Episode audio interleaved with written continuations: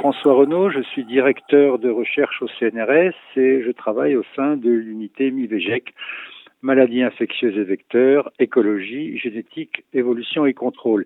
Et mes thématiques principales de recherche portent donc sur la diversité génétique, la dispersion dans l'environnement et l'adaptation des pathogènes. Comment un virus peut réaliser un transfert interespèce, c'est-à-dire puisse rentrer par effraction dans une nouvelle espèce, donc dans l'homme dans le cas présent? Ça, c'est une question très importante, c'est vrai, dans le transfert. On dit les animaux qui donnent à l'homme euh, des maladies, mais il est évident que toutes les maladies des animaux, heureusement, ne se transmettent pas à l'homme. Il faut qu'il y ait justement ce transfert de la barrière d'espèce. Alors, si on prend le cas d'un virus, allez, on va prendre le cas d'un virus et on va caricaturer. Un virus est un organisme qui ne se développe qu'à l'intérieur d'une cellule.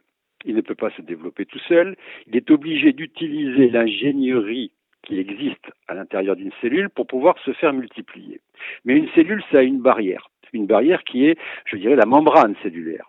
Et chaque cellule, chaque espèce a des barrières, des membranes qui lui sont propres et qui lui sont spécifiques.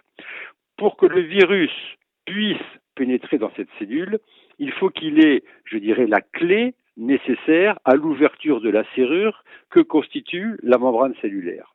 Donc, ce transfert d'espèces là ne peut se faire que si justement ce virus qui rentre en contact, et vous êtes en contact avec de nombreux virus tous les jours, mais il n'entre pas parce que vous avez justement des protections qui font qu'il ne puisse pas rentrer. Pour caricaturer, je veux dire, il y a besoin de pénétrer par effraction dans la cellule. Donc, il faut qu'il ait la clé, comme un voleur, pour ouvrir la porte et pouvoir y entrer. S'il n'a pas la bonne clé, il ne peut pas entrer dans la cellule.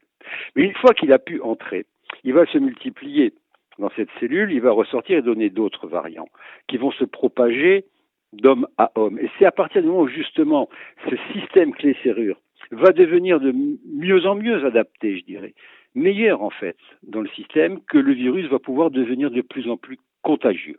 Et c'est ça qui fait qu'on parle d'un transfert, c'est une première effraction, et qu'ensuite il peut y avoir adaptation. Donc c'est transfert et adaptation qui fait qu'ensuite ça va peu déclencher l'épidémie, voire la pandémie. Pour moi, je suis très clair, la première clé, elle est trouvée totalement par hasard. C'est un jeu d'essais et d'échecs.